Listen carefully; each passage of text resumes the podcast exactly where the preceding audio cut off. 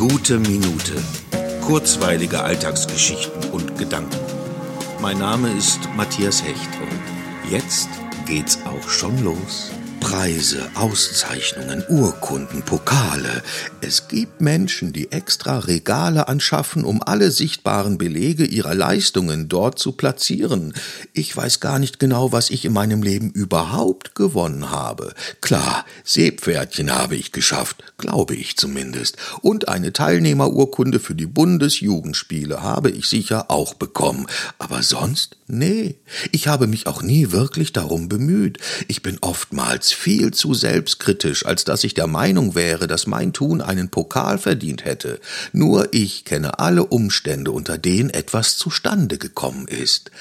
Ich könnte mich durchaus selbst auszeichnen, ohne dass das Erreichte die Bewertungskriterien irgendeines Wettbewerbs erfüllen würde. Und jetzt das.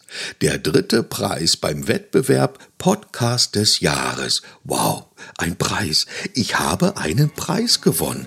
Wo ist das Regal?